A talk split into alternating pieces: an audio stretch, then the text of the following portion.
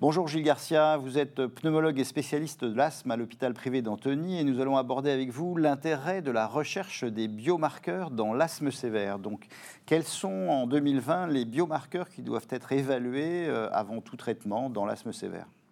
Alors, les biomarqueurs biologiques, il y en a trois qui sont essentiels. Il y a l'allergie, qui est un biomarqueur clinique et biologique. Il y a l'éosinophilie sanguine et il y a la fraction expirée du NO, qui euh, est un biomarqueur qui est plus de la fonction respiratoire, mais qui reste un élément biologique.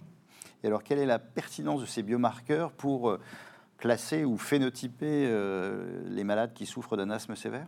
Alors, ces biomarqueurs sont très importants puisqu'effectivement, ils vont nous permettre de phénotyper le patient. Phénotyper, c'est finalement faire le choix de son profil inflammatoire.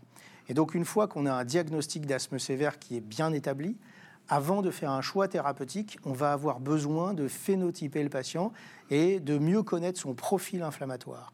Et donc ces trois éléments vont permettre de nous dire si le patient a un profil dit T2 et donc la possibilité de choisir des biothérapies qui vont cibler euh, euh, euh, ce profil inflammatoire. Et donc à partir de là, en pratique, comment est-ce qu'on se sert de ces marqueurs pour choisir le traitement qui va le mieux soulager le malade?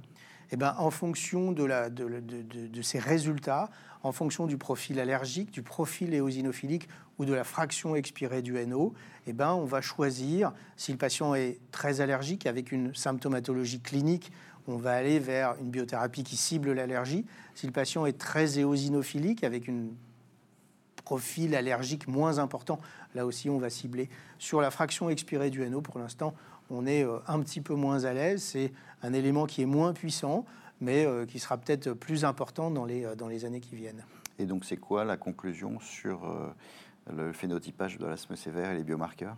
Bah, C'est que c'est un élément très important. C'est environ un patient asthmatique sévère sur deux qui a un profil T2 biologique. Hein. et donc, il est vraiment très important de, de, respecter cette étape et de faire un choix de la biothérapie en fonction de ces, ces éléments-là. Merci Gilles Garcia. Merci.